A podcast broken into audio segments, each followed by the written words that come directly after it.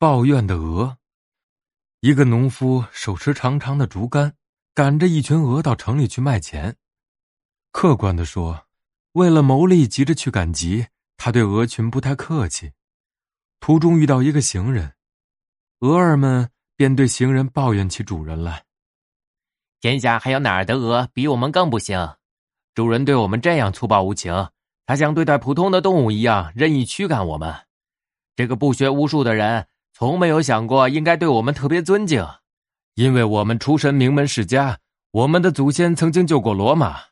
公元前三九零年，高卢人偷袭罗马时，要不是城墙上的鹅群被惊醒，他们的叫声唤醒了守城军民，罗马城早就被敌人占领了。那里为了纪念他们，还定了个专门的节日。行人听了后很疑惑，可是你们为什么要人另眼相看？因为我们的祖先，行人不耐烦的打断鹅们的话。这一点我知道，书上写的分明。不过我想知道你们做过什么贡献？我们的祖先可是救过罗马呀。又提祖先，可是你们自己有过什么贡献？我们什么也没有做过。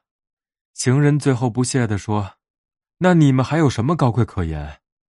别提你们的祖先吧，他们理应受到尊敬。”而你们只配烤熟了来当食物。